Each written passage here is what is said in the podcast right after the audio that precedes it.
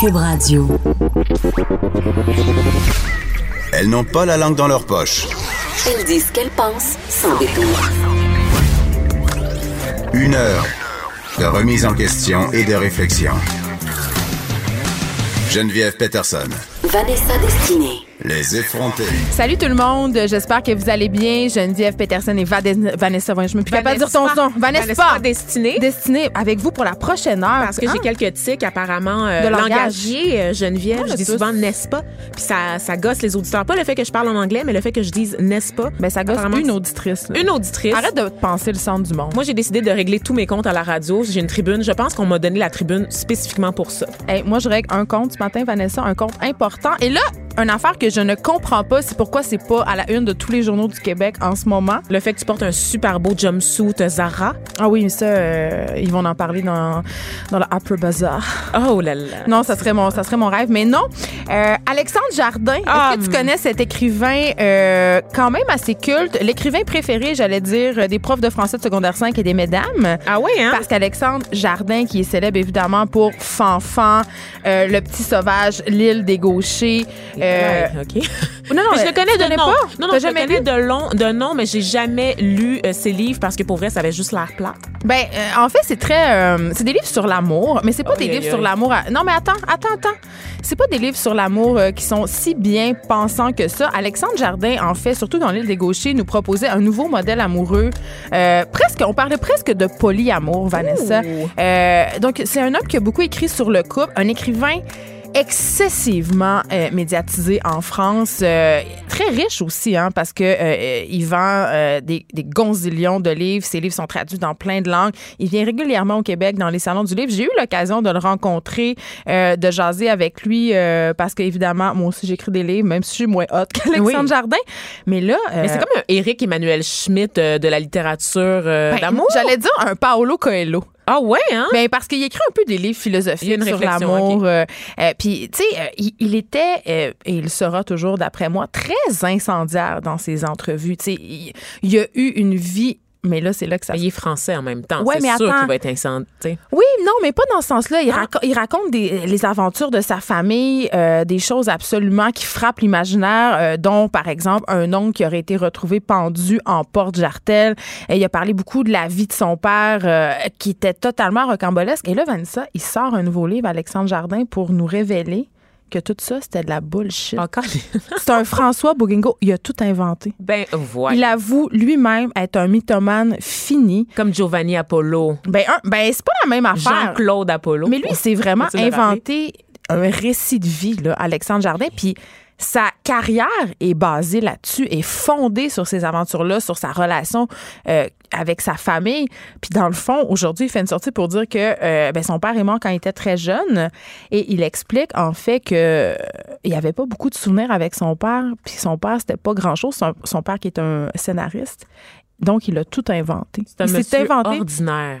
il s'est inventé des souvenirs avec lui, puis il m'a dit, tu sais, il, il a avoué que sa vie euh, plus grande que nature, tu sais, on dit souvent la réalité dépasse la fiction. Dans le cas d'Alexandre Jardin, euh, c'était particulièrement le cas.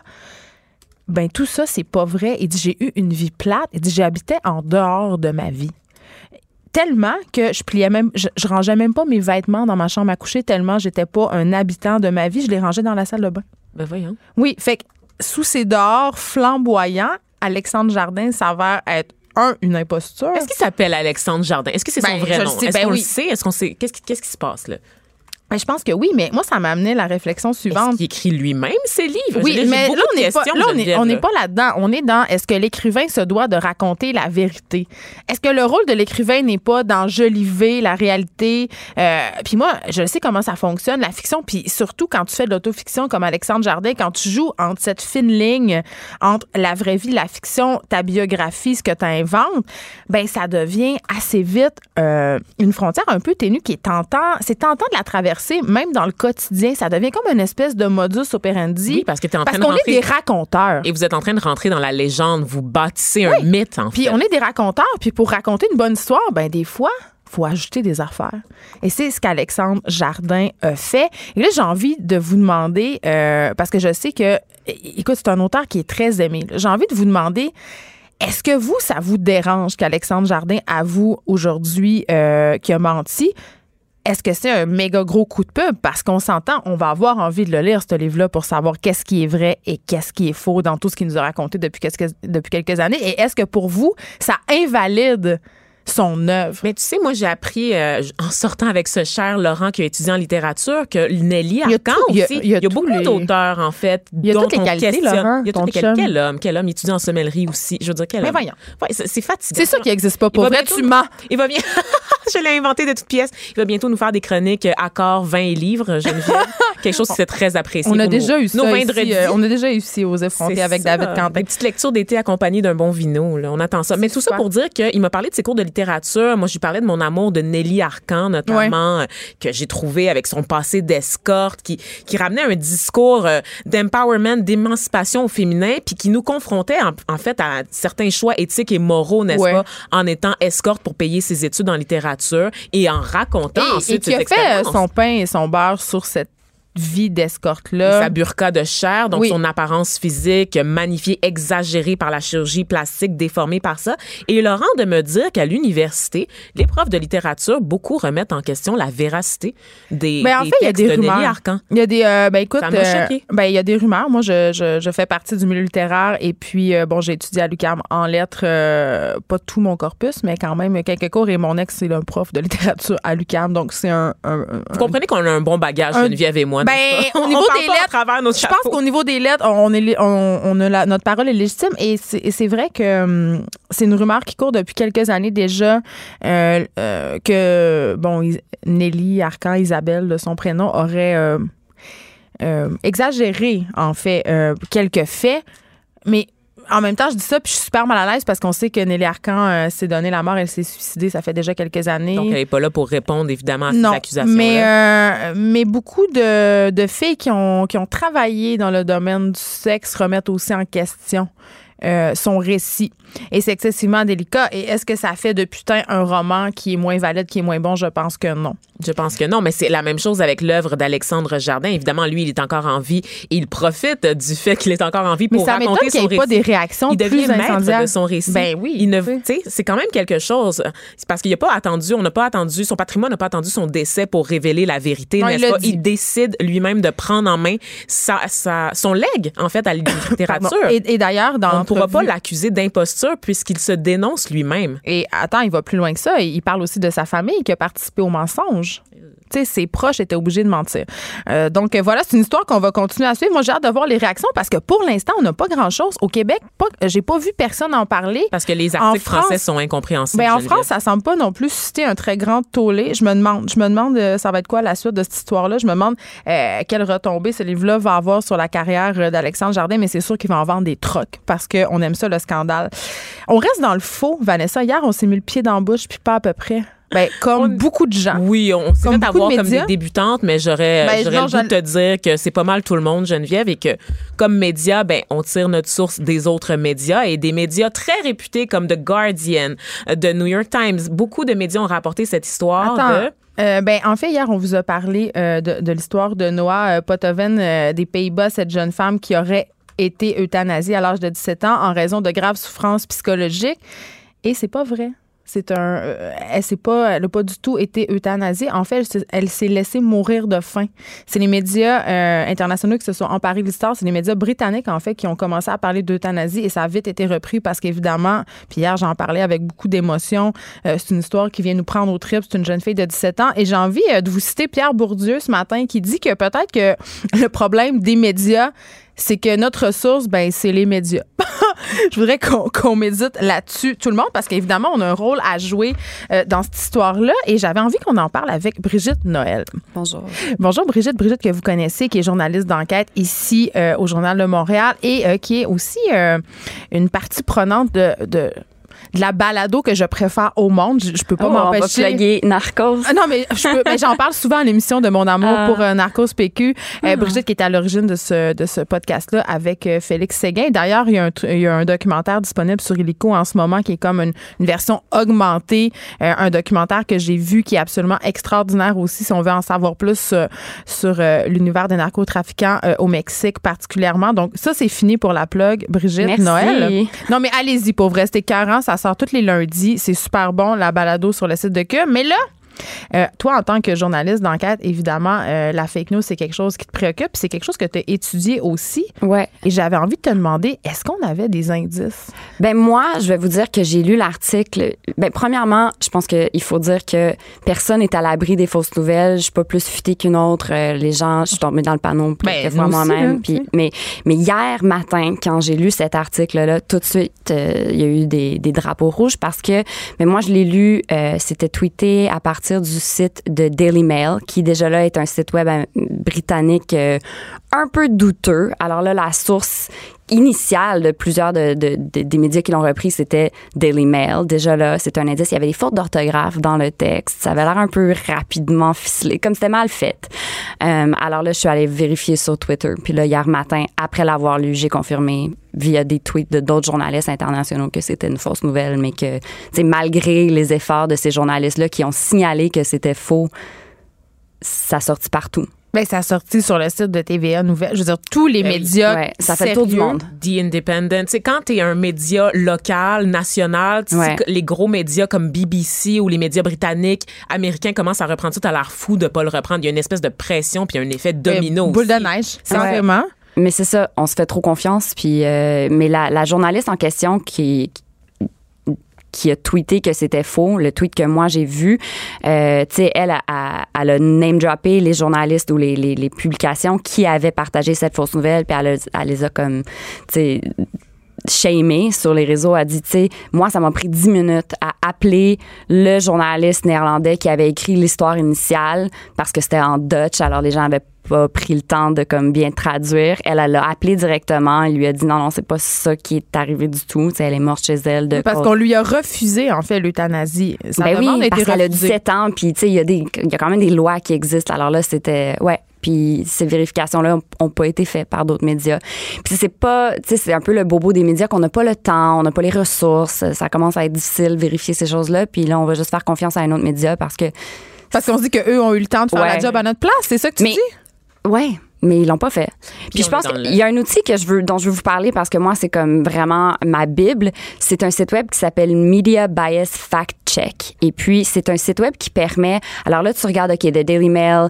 On n'est peut-être pas familier avec le Daily Mail. C'est quoi The Daily Mail? Tu vas dans ce. Mais c'est un ce- tabloïd, non? Quand même un peu. C'est un tabloïd, oui, C'est là que absolument. je vais chercher tous mes potins de stars. Ouais, ben Mais c'est peut-être pas des vrais, ouais. En Angleterre, ils ont quand même cette tradition de, De- journal un peu jaune. C'est ça, c'est ça. Alors là, tu vas dans le site web Media Bias Fact Check, tu rentres le nom de la publication où tu as vu ton potin ou ta nouvelle pour voir, puis ça va te dire où se situe le journal du spectre gauche-droite et On prend des notes ici. est-ce qu'il y a, est-ce que c'est douteux, est-ce que, tu sais, est-ce qu'il y a une habitude d'avoir des fake news dans ce journal-là? Alors, ça va t'aider parce que, ouais, quand tu as affaire à des nouvelles internationales, puis de plus en plus, on s'abreuve un peu partout, tu sais pas, est-ce que ce journal-là a tendance à publier des choses qui ne sont pas vérifiées? Ce site web-là t'aide à t'assurer que ta source est legit, que c'est vraiment une nouvelle sur laquelle tu peux te fier.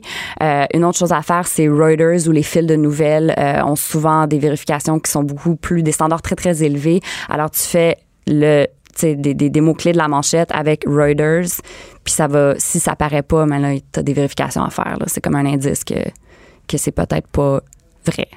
Écoute, merci beaucoup, Brigitte Noël. On vous rappelle euh, que Noah Potoven, parce que si les gens n'ont pas pogné l'entrevue au début, euh, on vous a raconté ça hier.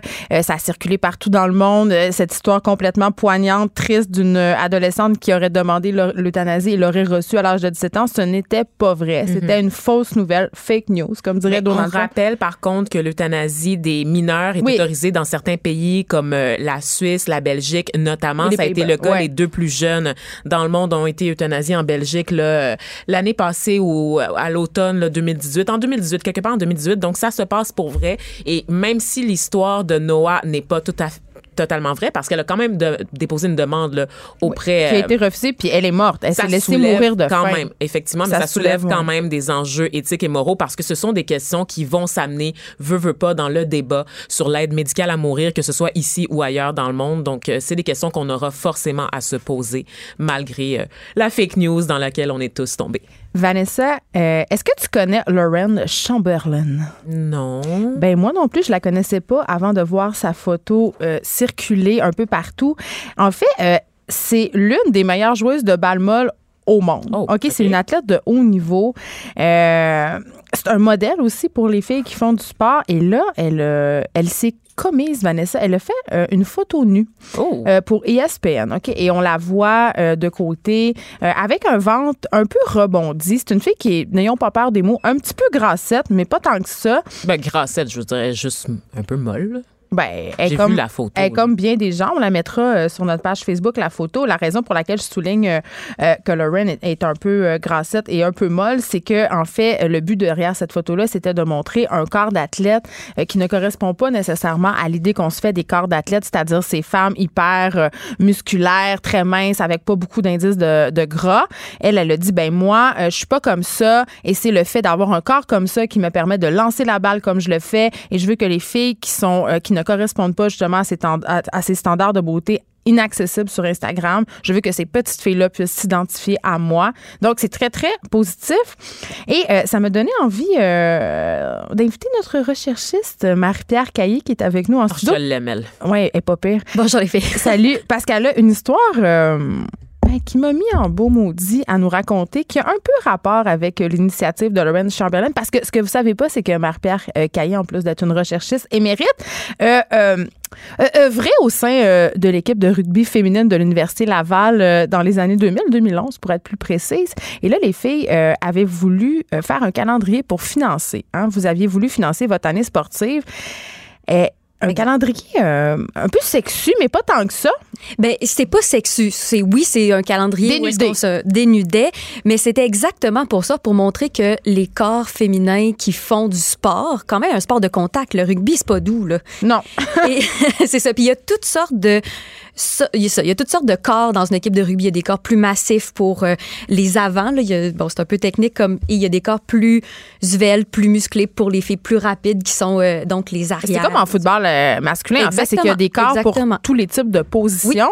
Et vous- puis moi, je les ai vus, les photos, puis on, on va mettre la photo de Marie-Pierre sur On- la page je, dé- Facebook. je dévoile ma photo On juste va- pour Vous montrer. n'avez pas le droit de faire des commentaires de mon oncle. Je vous avertis. Là. Ben, si Non. vous en, en fait, si vous en faites, ils vont être supprimés. Mais, euh, mais voilà, c'est une photo où on, on voit pas ta poitrine, mais on voit la naissance de ta poitrine. Mais moi, je trouve ça sexy, mais c'est, puis c'est pas, euh, c'est pas une photo qui est faite pour aguicher. Il y a pas d'objectif euh, de sexualisation derrière ça. C'est vraiment quelque chose euh, qui est fait, euh, puis tu l'as, tu, vous- tu me l'avais bien dit, pour, parce que vous aviez plusieurs filles, des petites filles qui vous suivaient, qui vous suivaient, Oui. tu sais, pour un peu leur, leur montrer que ça se peut, qu'on peut être des femmes fortes, puis de montrer une diversité corporelle. Jusque-là, tout va bien. Ouais. Mais là, ce calendrier-là, Marie-Pierre Caillé, il n'a jamais vu le jour. Il n'a jamais vu le jour. Et là, Jamais. euh, vous pouvez pas voir, mais Marie-Pierre l'a amené le calendrier sur le- notre table. Euh, elle l'a conservé en dessous de son lit toutes ces années parce que l'Université Laval n'a pas voulu le sortir. Non. Ils ont même menacé de d'arrêter l'équipe de rugby féminine à cause de ça parce qu'il y a deux femmes. Et là, c'est là où moi, j'ai un maudit problème. Deux professeurs euh, qui, qui sont liés à la chaire Claire Bonenfant, là, qui est une féministe, tu sais, puis qui ont, qui ont invoqué le fait que c'était de mauvais goût, qui ont dit... J'aimerais juste dire que ces femmes-là n'ont jamais vu. C'est ça, mais je m'en allais Ah. là. Voilà. Elle, ni le recteur, ni les femmes n'avaient vu ce calendrier avant de se prononcer, avant de déclarer qu'il était de mauvais goût et avant de dire que vous alliez regretter les photos. Moi, le, le, le fait de me faire dire, mais vous allez le regretter, les filles, vous allez vraiment le regretter, ça, ça m'infantilise. Ça fait que ça m'a dit, ils me disent en pleine face que je ne suis pas capable de prendre mes propres décisions.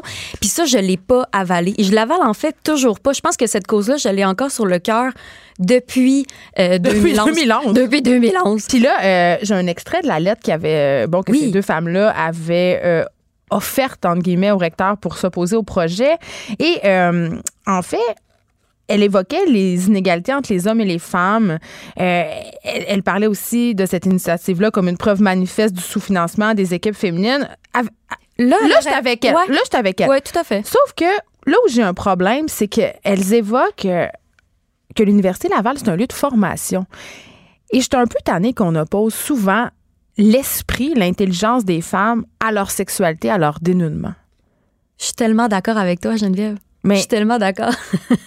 est-ce que vous êtes senti un peu comme si vous avez dit, euh, parce que tu parlais euh, évidemment euh, que c'était pas un, une initiative sexuelle, mais en même temps, c'est comme si on vous disait, voyons, vous êtes des femmes intelligentes, vous ne pouvez pas faire ça? Ben oui, comme des, si des femmes intelligentes pouvaient pas être sexy, pouvaient pas euh, montrer. Euh, mais en fait, le calendrier, là, je tiens à le dire, ce qui est sexy, moi, à mon à mon humble avis, là, c'est nos regards. C'est nos regards fonceurs, c'est nos regards déterminés, puis c'est ça qu'on voulait montrer. C'est oui, si un regard sexy est aguichant, ok, notre calendrier est sexy. Puis ta famille, comment elle avait réagi à l'époque? Euh, c'était pas euh, ça l'a pas fait consensus là c'était pas euh, ma mère a pas aimé voir ma photo elle, accepte mon choix là tu sais elle, elle m'a encouragé dans, dans mais tu l'as dit hier je pense ouais, que tu allais la montrer sur la page Facebook elle était pas vraiment d'accord ma famille était pas était, pas d'accord je pense que ils se disent ben là on va rebrasser des vieilles affaires puis tout ça puis je pense que leur réaction me fait dire qu'il faut réouvrir le débat. Il faut, faut la montrer, finalement, ma photo. Parce que si ça vous choque encore en 2019, ben ouais, il faut la remontrer, ma photo. Là, en ce moment, Marie-Pierre, on le sent que tu es fière quand même d'avoir fait ce calendrier, que tu n'as aucun regret, que tu l'as conservé. Mais est-ce qu'on peut en dire autant de tes, tes ex-collègues, tes ex-coéquipières? Si aujourd'hui on devait publier ça, ce calendrier-là, est-ce que tu penses qu'elle l'assumerait toujours autant, sept ans plus tard? C'est drôle, j'ai parlé avec euh, plusieurs filles hier, puis non, euh, oh. c'est pas toutes les filles qui sont de ce, de ce même avis-là. Je pense pas que. En fait, je pense que si le calendrier avait été publié dans le temps, il aurait été un peu oublié. C'est-à-dire que, bon, c'est quelque chose d'assez local. On est à l'Université Laval, c'est une équipe de rugby, on a à peu près 80 euh, spectateurs dans les estrades. Ça aurait été à petite échelle. Donc, je mais que maintenant on ressorte ça avec tout le tollé que ça avait fait à l'époque, euh, les médias ça les a dérangés. Ça avait dérangé, puis l'université Laval avait, à mon avis, mal paru dans, dans cette décision-là. Il y avait, il y avait, il avait voulu euh, euh, vous censurer. nous censurer. il y avait vraiment. Mais j'ai envie de te demander, par contre, Marie-Pierre Caillé, pourquoi j'ai l'impression que quand on vend le sport au féminin, il faut toujours que les filles enlèvent leur linge? Pourquoi? Parce que Là, on parle de ton équipe de rugby, mais on peut parler des joueuses de volleyball de plage. On peut parler des filles mm. qui jouent au tennis, des patineuses, des nageuses. Quand il y a des activités promotionnelles euh, mais les de sport féminin, mais c'est pas systématique en fait. Puis je pense que puis les gars aussi en font des calendriers. Les joueurs de soccer les font joueurs de soccer en ont fait. Puis euh, cette même année là sachez-le l'équipe de natation avait fait un calendrier masculine. euh, mix, mix et mix. L'équipe de natation à l'université Laval donc c'est une équipe mixte il avait fait des photos en maillot de bain, mais plus aguichantes. Là. Donc, t'es en maillot, mais t'es en position un peu sexy, sur un plongeon, tu sais, les jambes écartées. Puis ça avait rien fait. Non, il avait publié parce que c'était leur euh, uniforme. C'est la, la réponse qu'on avait eue. C'est très bizarre parce que d'une certaine, d'un certain côté, on sexualise beaucoup les femmes dans le sport. Quand on compare justement les vêtements de compétition des femmes et ceux des hommes dans certaines disciplines, par exemple le volleyball de plage. ben, ça, c'est l'exemple qui nous vient tous en tête. Les filles jouent. Non, mais là, il fait chaud. Les filles, est-ce que vous avez déjà joué au volleyball de plage? Je voudrais pas porter plus de vêtements que ça. Là. Non, je comprends, mais il y a quand même quelque chose. Le tennis, par exemple, quand on regarde tout le, tollé suscité par Serena Williams qui a refusé, par exemple, de mettre une petite jupe aguichante, puis on disait qu'elle respectait pas le jeu, elle respectait pas la tradition, puis c'est comme, coudon, qu'est-ce qu'on regarde, le sport ou les filles en jupette, c'est quoi qui est le plus Mais le sport, ça reste, je pense, un spectacle aussi, là. Mais il y a quelque chose de très sexiste dans la façon de concevoir en fait le sport au féminin à la base si on est encore dans le carcan de ben, Raphaël Nadal euh, moi j'attends Raphaël Nadal en, en petite short serrée ben, ben quand il lève son, son gilet pour euh, dénuder ses abdominaux moi j'attends juste ça de la game. Je, David Beckham euh, rétrograde Marie-Pierre Caillé David Beckham j'avais ses posters dans ma chambre quand j'étais ado là. je, veux dire. hey, moi là j'ai jamais trouvé que ce gars-là était beau. Voyons. Je vous le jure. Geneviève. Il faut tant qu'elle soit à part juste pour se donner un genre. Non j'aime pas David Beckham donc, je trouve qu'il a l'air d'un accident de char. Je trouve pas beau. Bon, ben j'aimerais bien avoir cet accident de char. Ben c'est ça. Hein. c'est lancé. En tout cas, David, c'est divorce de Victoria, euh, il va t'appeler. Ben écoute, euh, merci d'avoir été avec nous, Marie-Pierre, pour nous raconter cette saga. Et je vous rappelle que la photo sulfureuse de Marie-Pierre Sulfureuse. ça, euh, est peut-être déjà sur notre page Facebook, qui sait, aller voir. Mais quand même, ça, ça, ça m'amène. On est encore là. On est encore à dissocier euh, le corps de la femme avec son intellect. On est encore en train euh, d'invalider euh, la sexualité des femmes. De, on est encore dans, dans l'espèce de dichotomie de la vierge et de la putain. Et ça, j'ai tellement hâte qu'on sorte de ça, Vanessa. Ah, j'ai tellement hâte. là. J'ai hâte qu'on arrête d'avoir honte des corps nus. C'est pas parce qu'on se montre qu'on n'est pas féministe. Il y a un vieux relent judéo-chrétien d'avoir honte de son corps, de vouloir le cacher à- en tout temps, alors que c'est la chose la plus naturelle qui soit. Je veux Eh dire, oui. on a déjà vu des seins, on a déjà Puis on vu a des eu tous les on a le des là, sur Instagram, là, euh, celui avec Marilyn Jonca notamment sur les Instagrammeuses qui se montrent les fesses. Euh, Léa Clermont-Dion aussi, à- on lui reproche souvent d'être paradoxale parce qu'elle se met en valeur sur les médias sociaux et que ça ne serait pas féministe. Hey, on est, c'est fini ce débat-là. là. Le, le féminisme de, j'allais dire quatrième vague, c'est le- ce féminisme où on peut faire tout ce qu'on veut. C'est ce féminisme où on peut enlever son chandail puis avoir des ongles en glitter puis être féministe autant que les autres. Je suis tannée qu'on me dise comment être une bonne féministe. Un regard féminin sur l'actualité.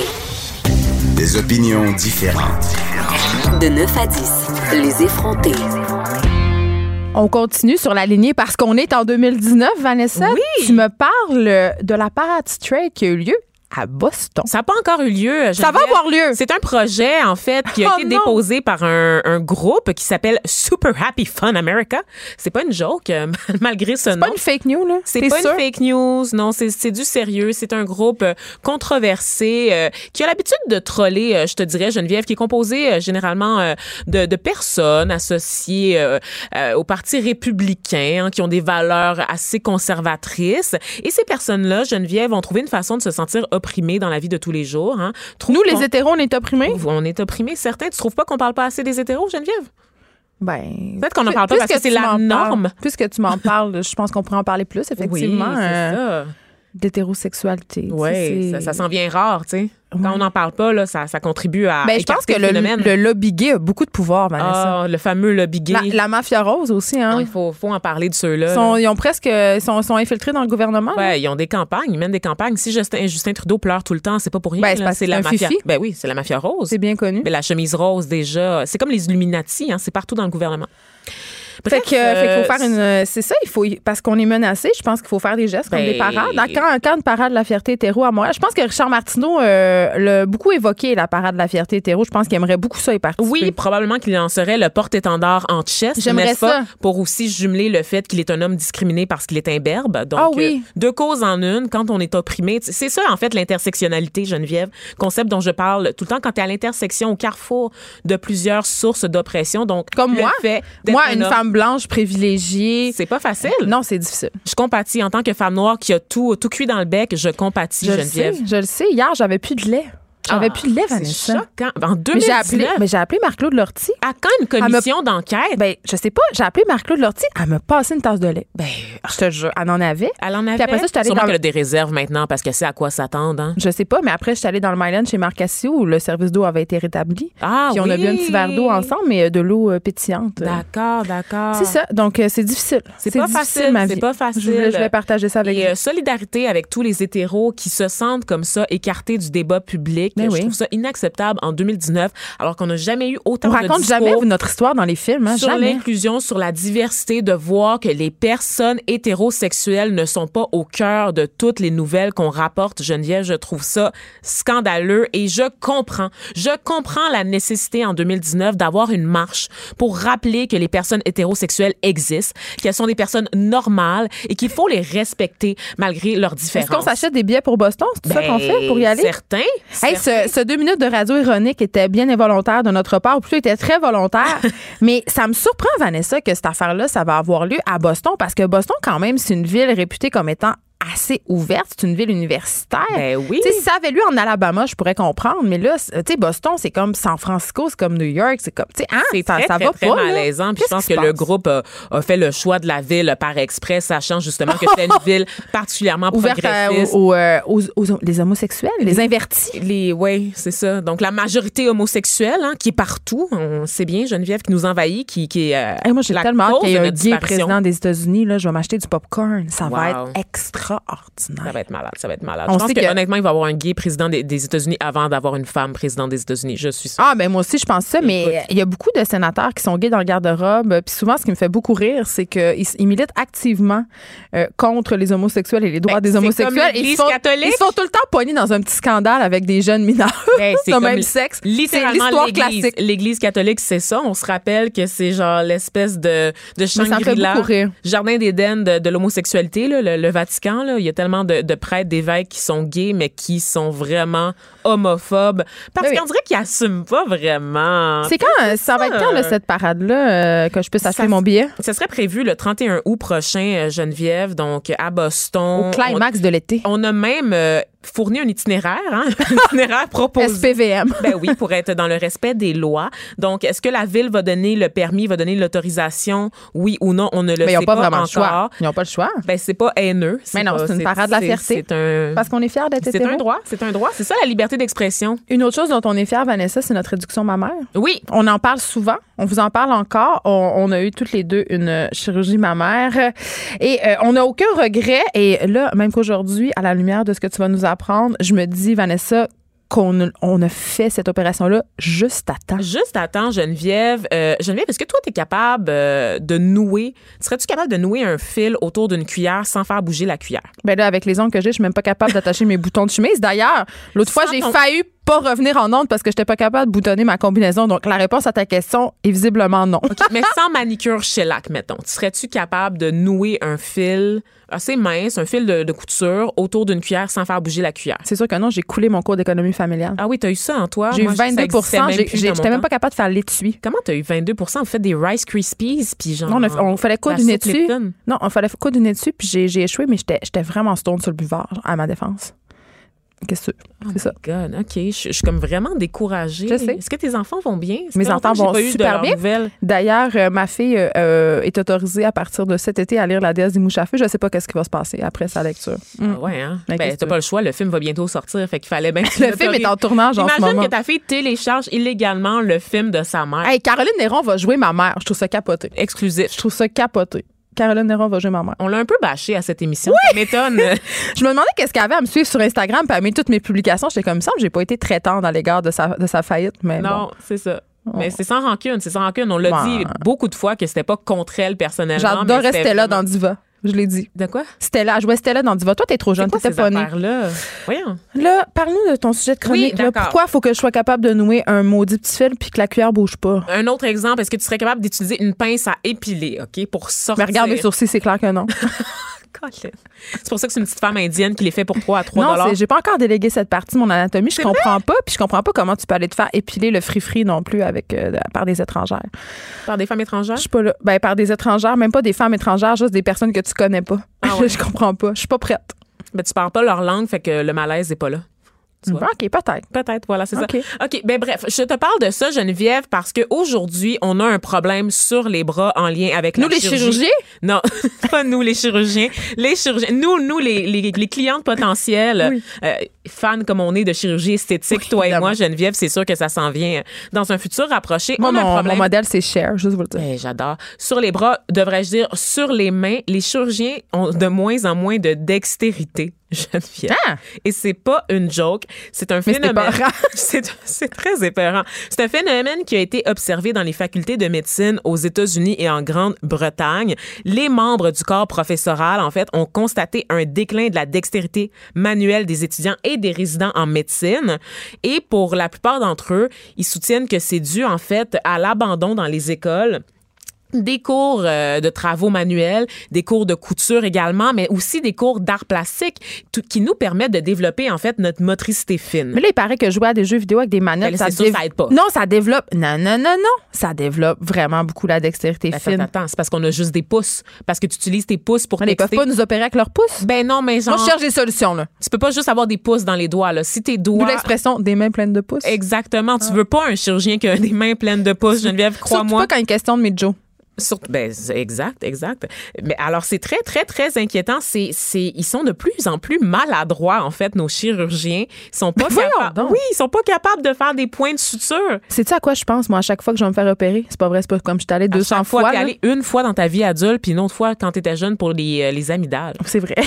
T'as mangé du jello pendant une semaine. À chaque fois, quand j'étais allée me faire opérer pour les seins, je, je, me disais, mais je savais que mon, mon médecin était bon, là, mais je me disais quand même, tu sais, dans une classe de chirurgien, mettons, c'est comme n'importe quelle classe, OK? Il y en a un qui est poche, il y en a un qui est le moins bon de la classe. Tu veux pas tomber. Ses parents, ils ont payé pour qu'il soit à l'école. Ben, je sais pas Avec le scandale qu'on entend là, aux États-Unis sur les parents. Euh, qui payent pour, le, pour envoyer leurs enfants dans les plus grandes écoles, mais je pense pas que ça soit en médecine euh, par ailleurs, euh, euh, Ben, c'est encore drôle. Faut hein? que des skills, mais pour vrai, je me, je me dis, tu sais, comment.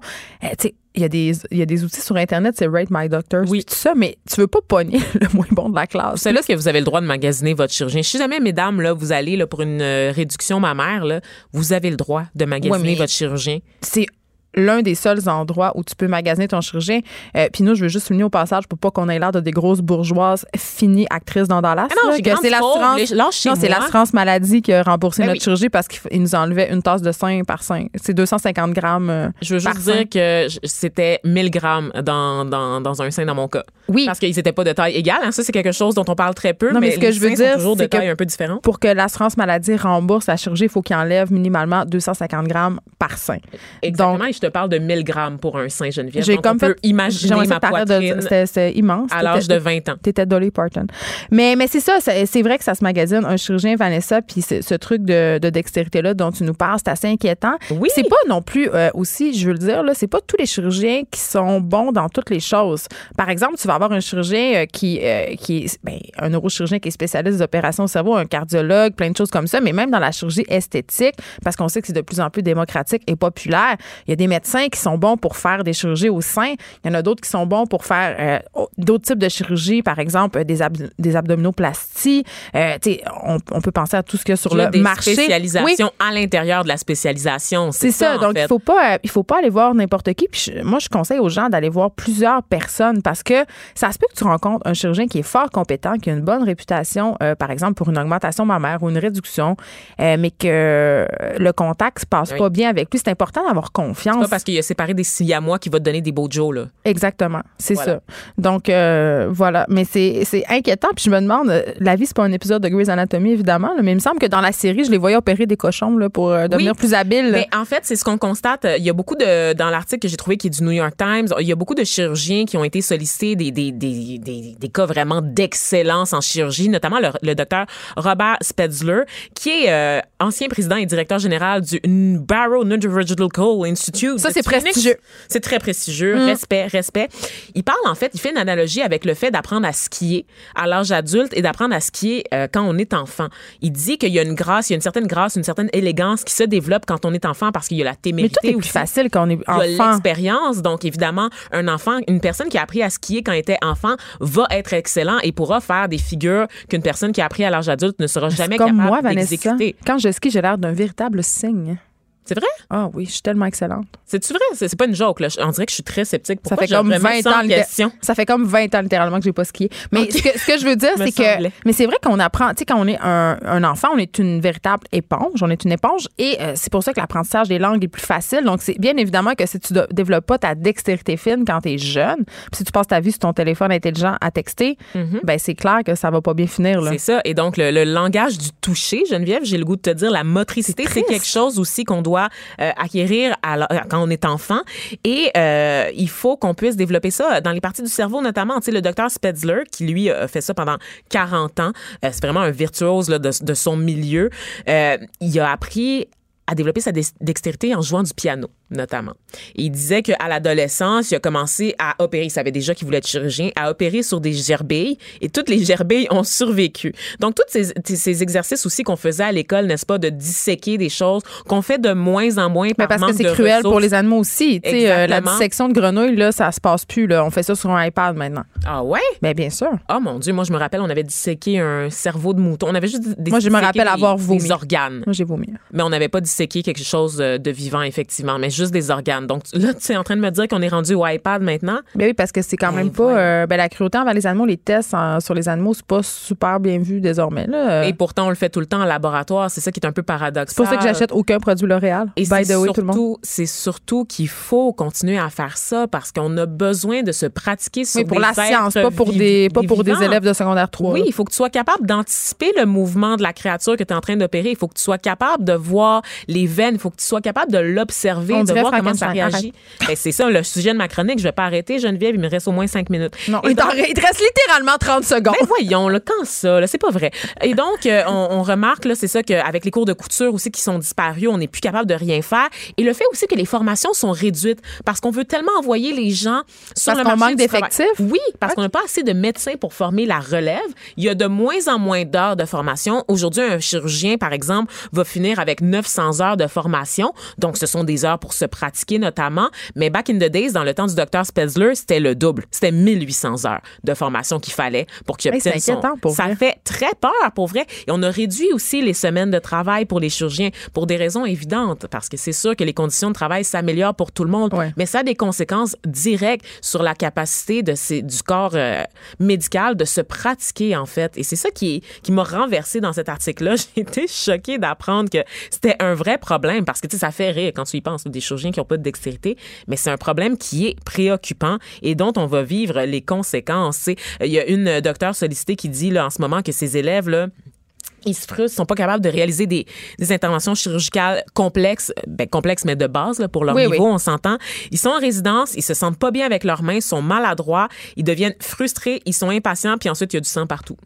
Mais écoute, Je- c'est extraordinaire. De quoi nous rassurer? Si vous avez besoin de vous faire euh, opérer, appelez-nous. Je pense qu'on va être aussi bonne qu'eux. Geneviève Peterson. Vanessa Destinée. Elle manie aussi bien le stylo que le micro. De 9 à 10, les effrontés. Potin, potin, potin avec Caroline G. Murphy. Écoute, chaque semaine, c'est un délice. De quoi nous régales-tu ce matin? Ben, là, premièrement, tu m'as pas appelé la papesse. euh, du Ben là, je peux pas tout le temps faire la même intro. C'est la papesse du potin. Merci. Ben non, mais j'aimerais ça que ton audit, toi, ne soit pas perdu. On pourrait faire un jingle. La papesse du potin. J'aimerais ça. Ça ferait, hein? Je pourrais imiter Céline. La papesse du potin. Ouais, Il y a beaucoup de. Papesse. Bon, ça, Non, mais j'ai construit ça pour te faire plaisir ce matin. Yes. Parce que je commence avec le couple de Bradley Cooper s'en irait super bon. Hey, je suis tellement contente. Vous savez, tout le monde, que j'ai mes necks sur Bradley Cooper. je veux juste vous le dire. dit. Mm, mm, Je suis campée en avant de chez eux. Je fais l'aller-retour euh, maison de Bradley, Montréal chaque matin dans l'hélicoptère TVA. J'attends euh, j'attends qu'il s'en aille avec ses valises. Comment s'appelle la fille qui tripait sur euh, La Alec- folle qui tripait sur Kevin. Non, ben c'est un peu le même genre de Je vais aller problème. m'asseoir dans sa chambre. non, mais pour vrai, c'est pas drôle. C'est euh, le, le battage médiatique, en fait, autour euh, de la relation de Bradley Cooper et Lady Gaga qui aurait eu raison de leur union. Exactement. Le couple de Bradley et Irina n'aurait pas euh, passé à travers la tempête Mais elle est médiatique belle, de Star. femme. Est belle. C'est une mannequin russe, si je ne m'abuse. Elle m'énerve.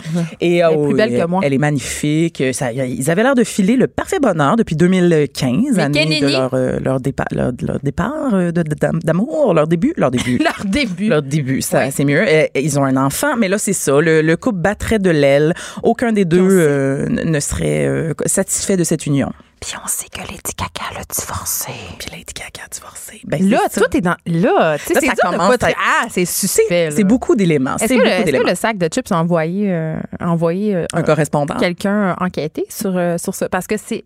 C'est très important, là, qu'est-ce qui se passe en ce moment avec Bradley. C'est notre star majeur sur notre site. là. Euh, On a un photographe sur le qui-vive. J'ai hâte de voir ça, je vais suivre ça. Puis, euh, euh, vous j'ai hâte que vous fassiez un article sur moi parce qu'on va faire ensemble. La prochaine. C'est ça. Mais euh, je quand même, là, je veux juste dire, retiens pas ton souffle parce que ni Bradley ni Irina, euh, sa, sa femme, ne, sont, ne se sont prononcés. Mais c'est sûr qu'ils se prononceront pas. C'est mort, là, c'est au point mort. Mais Ils vont pas appeler uncouplé comme Gwyneth puis Chris Martin. Là, c'est pas ce genre-là. autres. c'est un peu, non. Puis c'est gênant, je trouve, des fois, ça. Tu sais, les communiqués, là. Mais moi, je trouve que ceux qui ont le mieux géré leur divorce, Ah ouais, c'est. Jeff Bezos d'Amazon. Ah le- oui. Eux autres, là, ils ont rocké ça, le divorce, ma fille. là. Hey, c'était elle, elle a donné. superbe. Elle, c'est qu'est-ce qu'elle a fait en plus, euh, son ex? Elle a donné la moitié de ce qu'elle a reçu de, de son union avec Jeff Bezos à des organismes de charité. Ah, c'est magnifique. Bravo, On la madame. félicite. On la, On la félicite. On la, on la félicite. J'en perds mon français. Euh, Jennifer Aniston. Ah, pas elle encore. Celle avec. Tu sais que je l'ai, euh, elle ben, c'est Elle a trop un beau teint. J'allais la qualifier de face de ciment, là, parce qu'à chaque fois, je dis qu'elle vieillit pas, tu, parles dans le micro. Simon, j'adore ça. Ben non, mais écoute, c'est pas pour parler de sa face euh, que je l'aborde ce matin, c'est parce qu'elle a, elle n'a pas tourné le dos à un retour de Friends. Oh non. Déjà c'était pas bon. sitcom, ben voyons, toi, c'était pas bon. Là, J'ai Friends. ouais, mais c'est facile à dire 25 ans plus tard, Non, là. c'est dégueulasse. J'ai jamais aimé ça. J'ai- Non. mais voyons, Non, tu binge-watch pas pas ça sur Netflix, toi? Non, moi, Friends puis Unité 31, même combat. Bon, là, pas ça. Là, les chiffres, tu fais-tu exprès de pas dire les bons, là? Unité 31. Ah non, c'est District 31. J'ai c'est Unité 9 et District 30. Les- tu fais tout le temps ça. les- je sais, j'arrête pas, mais c'est parce que j'ai ces deux télé. Mais j'aime pas je ça. comprends. Je comprends les gens qui, qui voient un amour sans borne à Unité 9 puis District 31, mais moi, je- j'embarque pas là-dedans. Qu'est-ce que je te dise? Non, mais c'est t'as le droit, là. Moi, j'aime juste les films d'auteurs sous-titrés en suédois. Mais non, c'est pas vrai. Seigneur. Non, mais c'est parce que, tu sais, il y a des rumeurs là, depuis longtemps quand même, tu sais, avec Netflix, puis il reprend tous les grands succès, là, puis qui fait des suites à toutes. Là. Ben, les gens se demandent, ching, hein, Ben voilà, il y a du cash à faire avec Friends. Euh, pour les acteurs aussi, qui faisaient un million par show chaque. OK. Ouais, Ah, Pas pire, pas pire quand même. Fait que, euh, selon les, les dernières Ah oui, rumeurs. un million chaque par épisode. Oui, oui, oui. C'est très, c'est très connu, ce chiffre. euh, oui, oui, un million. C'est pas Mhm. juste. Un petit C'est pas juste. 24, Attends, euh, je suis en train de 24 faire un calcul avec saison. ce que je fais ici. D'accord. OK. Je pense que j'ai envoyé mon CV. C'est ça, là. Mon pas CV. avec l'impôt. Bon, tu sais, c'est ça. bon, c'est ça. Fait que les gars, selon les rumeurs, les gars voulaient pas, les trois acteurs, mais là, en tout cas, elle a dit Everything is possible, la belle Jennifer. Et là là. Elle a dit ça à Ellen DeGeneres, sa grande chum, toi. Écoute, on s'en peut plus. Ben, J'ai tellement moi, hâte que ça commence. C'est vraiment pour les gens rejet, Friends, juste vous dire. C'est les gens qui n'ont pas d'amis. Friends. Eh Ben, voyons, on dirait une fille de cégep frustrée. C'est comme, moi, ça. moi, j'écoute pas ça. Personne ne m'a jamais mieux décrite que toi. Une fille de cégep frustrée, c'est exactement ça que je suis. Merci. C'est ça. Ça fait plaisir. Ensuite de ça, revenons au Québec. Caroline Néron fait son grand retour au Oui, cinéma, on- Geneviève. Mais je sais. Elle va jouer, dans mon, ça, ben, elle va jouer dans mon film. Non, ben, je pensais que tu pourrais peut-être nous donner des petits inputs, justement. Ben écoute, je te donner des inputs, je le sais pas parce que je, je l'ai appris il pas longtemps que c'était elle qui allait jouer ma mère vrai, euh, dans le film. Moi, ils ont vraiment gardé ça euh, très secret. Euh, Puis il faut dire aussi que le scénario du film, c'est pas moi qui l'écris, c'est Catherine Léger qu'on connaît pour Charlotte du fun puis ses nombreuses pièces de théâtre. Moi, je suis conseillère à la scénarisation. Et là, si vous vous demandez, ben pourquoi c'est pas elle qui l'a adapté, elle écrit déjà? Des films, ben c'est parce que euh, j'ai pour mon dire qu'un un chirurgien n'opère pas un membre de sa famille. Ben moi, je, Ah. adapter mon livre, ça aurait été trop difficile. Il aurait fallu, tu sais, adapter un livre, c'est des deuils. Donc, j'aurais pas été capable de les faire. J'aurais été trop émotive. Donc, je me suis tenue loin, mais près en même temps. Mais j'étais super enchantée que ça soit Caroline Néron parce que, euh, malgré ce que beaucoup de gens pensent, c'est une excellente actrice. Oui. Puis Anaïs Barbeau-Lavalette, qui réalise euh, le film, elle, elle dirige super bien ses acteurs. Et je te dis que c'est Normand D'Amour qui va jouer mon père. Le papa. C'est un casting absolument. Euh, je suis contente. euh, Ben, j'ai Vraiment. bien hâte de voir ça. Oui, je suis contente. euh, Puis tu sais, euh, bon, évidemment, qui va jouer Catherine? Ben, Ah, moi, je, moi, ben, je, je, je, je sais son nom, mais je m'en souviens pas. Ah, mais moi non plus. c'est pas vrai. C'est une actrice qui joue dans l'échappée. Elle s'appelle Kelly euh. Kelly, c'est ça. Oui, c'est ça. Elle, elle est super bonne. Je, suis- je suis vraiment contente. Puis on a commencé le tournage le 27 mai et je vais aller vendredi. Je pourrais te, je pourrais te donner des petits potins la semaine prochaine. Ben, j'espère, parce que c'est ce que j'allais dire. Ça a été tellement gardé secret, Caroline Néron, même oui, c'est la ville de Saint. Ben écoute, Saint- Sainte-Julie. Là je, là, je te raconte vraiment. Oui, Sainte-Julie. là, tu as vraiment accès à des primaires, là, mais euh, tu sais que c'est la ville de Sainte-Julie qui a vendu le punch. Parce que euh, non, les gestionnaires de communauté de la ville savaient pas trop euh, que le casting était secret. Ils ont hâté tout le monde Ça- sur leur page Facebook. Ça, c'est drôle. C'est pour Mais ça que ça a temps, coulé dans les médias. Y Ouais. a-tu tant de monde que ça sur la page Facebook? euh? Ben, Là, tu vas me dire y a que ça eu peut plein devenir, euh, Ben, c'est parce que, tu sais, qui dit Caroline Néron dit habituellement Oui, là, beaucoup de couverture médiatique, surtout Ouais. avec ses derniers déboires. Je pense d'ailleurs, ça fait la une Journal de Montréal ce matin qu'elle fait un retour au cinéma. Exactement, exactement. Donc, euh, oui, ça, ça a fait jaser. euh, et le casting ne devait pas sortir cette semaine, mais là, malheureusement, ben, ou heureusement, Ou heureusement, moi, je suis bien contente. moi, je me sens très à l'aise d'en parler puisque, bon, c'est mon projet, c'est moi qui décide. Hein? Ben, c'est ça. La déesse des mouches à feu. hein. La Non, déesse- quand même. euh, Non, pas des mousses, mais des, des mouches. mouches- Aînée des- des mouches à fruits. La déesse des mouches Des à fruits. mouches à feu. On l'avait même pas nommé. Un roman à succès écrit par moi-même. Voilà, comme dit Je me lance des fleurs. le, le- le journal. Mais moi, j'ai trouvé ça intéressant le- parce que le journal de Montréal ce matin révélait qu'elle a eu son rôle grâce à la même À agente. Muriel. Ben oui, qu'il l'avait, qu'il l'avait, euh, comment dire, on l'a trouvé pour son rôle dans Diva il y a On se rappelle 22 ans. toutes de Stella. là. Ben, on s'en rappelle. Puis, en tout cas, moi, j'ai trouvé ça beau. J'étais comme 22 ans plus tard, toi, de Diva à la déesse. C'est je trouve beau. ça parfait. Toutes des mots en D. Ben, c'est ça. Il n'y a rien, mots y a de rien qui arrive pour rien. Hein? Donc, bonne chance à Caroline Néron et à Ben, ton film, Moi, j'espère que ça va bien aller. Ben, on lui souhaite. On Mais j'ai un autre film qui sort avant, mais on, on en parlera. On en parlera dans une autre occasion. Clic, clic, clic, Ouais, clic, clic, les Kodak, fabuleuse, 23 août. Écoute, j'arrête plus. Un feu roulant de plug. Ah, tu me remercieras. Ensuite de ça, nouvelle de dernière minute. Encore. Breaking news! Ben, mettons de dernière heure. Là. OK. Shakira, pendant qu'on se parle, toi là. Ça, c'est Shakira, c'est whatever, whatever. oui, ou Hips Don't Lie, là, tu sais. Ah, ah oui! Ou Oh, Waka je, Waka. faisais, je faisais beaucoup de vélo stationnaire en l'écoutant, puis euh, je m'étais, j'avais collé sur mon mur une photo de mannequin Victoria's Secret pour me donner du courage. Mais Et ça, Seigneur. je suis dure avec moi, je suis dure avec moi-même. Tout ça me rend triste. Donc, euh, elle est devant les tribunaux, la belle Shakira, en ce moment. Mais comment ça, toi? Parce chose? que elle doit, elle devrait 14,5 millions d'impôts euh, au fisc espagnol. Ça m'étonne tellement pas. Elle ne paye pas ses impôts, mais là, c'est fait pogner. C'est ça qui est plutôt, euh, plutôt étonnant. Le nombre de personnes qui euh, qui payent pas leurs impôts impôts. puis qui pensent que l'impôt va pas revenir. Moi, j'ai déjà essayé ça, hein, juste vous dire. là. Ouais, L'impôt, oublie pas. hein. oublié, non, ou- non, non, non. Un T'es- année- Ah, toi, OK, non, mais je volontairement. devais comme, je sais pas, année, là, il t'envoie une lettre, vous nous devez 300 pièces Ouais, C'était comme, clair. eh ben, ben, ben. Ils me Écoute, je jamais. laisse traîner ça, toi, chose. Eh là là, hein. Ah non, il y a des intérêts L'impôt, n'oublie pas. Ben je non. te dirais ça. Mais c'est quand même drôle que tu aies essayé ça naïvement. Là. Ben, c'était pas peut-être pas si naïf que ça. là. J'étais Hmm. plus, je te pense que j'étais dans une période de ma vie où je m'en foutais un peu de de tout 300 ça. piastres. Non, mais après, c'est devenu plus Ah, que ça 300 monte. piastres, Non, non, c'est ça, ça peut devenir grave. Faites pas ça, la gang, sinon vous allez vous retrouver comme Shakira en banlieue de Barcelone, devant Dans le une tribunal, dans une prison, euh, d'une minute à l'autre. Écoute, on attend. Mais euh, cela dit, selon la presse espagnole, elle aurait même déjà remboursé le fisc. Fait que Mais elle est Qu'est-ce que ça lui a donné de se retrouver dans un scandale si elle avait l'argent pour le payer? C'est très bizarre. Ben, c'est qu'elle l'a fait en retard. Je pense qu'elle l'a fait quand elle s'est retrouvée, euh, tu sais, là, avec le pied du mur. elle a peut-être un TDAH. Whenever. Tu sais que les gens qui ont un TDAH, ils repoussent tout le temps les tâches plates à demain. Mais oui, je sais ça. Peut-être que c'est ça. J'essaie de trouver des excuses, là, aide-moi. Ben, ça, ça se peut. Je voulais pas qu'on salisse l'image de Shakira aux yeux de nos auditeurs. Ben, écoute, elle a déjà, elle a déjà payé, là. T'as-tu autre chose? Guy Nantel. Ah, pas lui, là. Guy Nantel avait une opinion cette semaine. C'est ça Tu me qu'on parles a- pas d'Alice Paquet, là? Non. Non, non, non. Je te parle des chefs. Cette, Mais euh, Guy Nantel, là, peut- on peut-tu arrêter? Je- Ben, J'aimerais qu'on arrête Guy Nantel. J'aimerais personnellement, qu'on le j'en, muselle. j'en ai jamais parlé ici. Là. Moi, c'est, moi, c'est ma première fois. là. OK, mais ça va être ta dernière. Vas-y. Bon, OK, donc je vais essayer que ça compte. Je là. l'aime pas. Guy Nantel est fâché contre les chefs parce que, ben, en fait, il trouve ça très bon, premièrement. Ah, Mais il trouve que le prix n'a aucun bon sens. Peut-être, on sait pas, là, peut-être que tu vas être d'accord avec lui. Alors, premièrement, tous ceux qui sont éliminés, ils repartent avec 1000 dollars. Mais il faut ça, savoir que correct, des fois, tu peux être éliminé après longtemps. Là. Ça, ça peut être quand même plusieurs jours de tournage. Regarde, Et- ils sont, mais ils sont payés, ces gens-là, pour faire les chefs, Guy, là. Ouais, mais là, lui, il parle du prix, là. juste le prix. OK? Il trouve que 1000 pièces c'est gênant. Puis le grand gagnant, c'est 30 000 Ben, c'est super, ça. Ben, lui, il Guy, s'il est ça pas gênant. content, il a juste à leur faire un chèque. Ben, lui, là, le monsieur Guy, là, il a fait la course Destination Monde dans le temps, là, dans les années 90. Il nous l'a rappelé, là, tu sais, qu'il avait fait la course. C'est plate qu'il se soit pas retrouvé enseveli dans un star mouvant. Franchement. Hey, les sables mouvants, ça, c'est drôle. J'adore. C'est tellement drôle. Hey, Connais-tu l'humoriste John Mulaney? Non. OK, eh, c'est tellement drôle. Il y, a, il a- dans un numéro, il dit que quand il était petit, il pensait que ça allait être quelque chose de beaucoup plus important dans sa vie, les sables mouvants, puis ça allait être un obstacle qu'il allait avoir à surmonter Genre au coin d'une rue. souvent. J'adore. Oui, parce qu'il était comme, voyons, c'est partout dans la culture. Puis finalement, tu vieillis, puis tu sais même pas si ça existe pour vrai, tu sais, les sables mouvants. En tout cas, mais bref, euh, Guy Nantel disait que dans le temps, le prix, c'était 30 euh, c'était ouais 30 000, mais c'était il y a 25 ans. Ben oui. Puis que le prix d'occupation double, ben c'est 400 000 piastres. Non, mais c'est pas occupation double, c'est les chefs. Ben, c'est ça. ça. dit, il n'y a pas autant de contenu commenté. Guy a toujours quelque chose à dire sur tout. Ben, Comme moi, finalement. C'est pour ça que je l'aime pas, c'est parce qu'il me ressemble. moi puis Guy, on est la même personne. En fait, je suis Guy Nantel. Ah, lui aussi, c'est un autre rue du cégep. C'est vrai?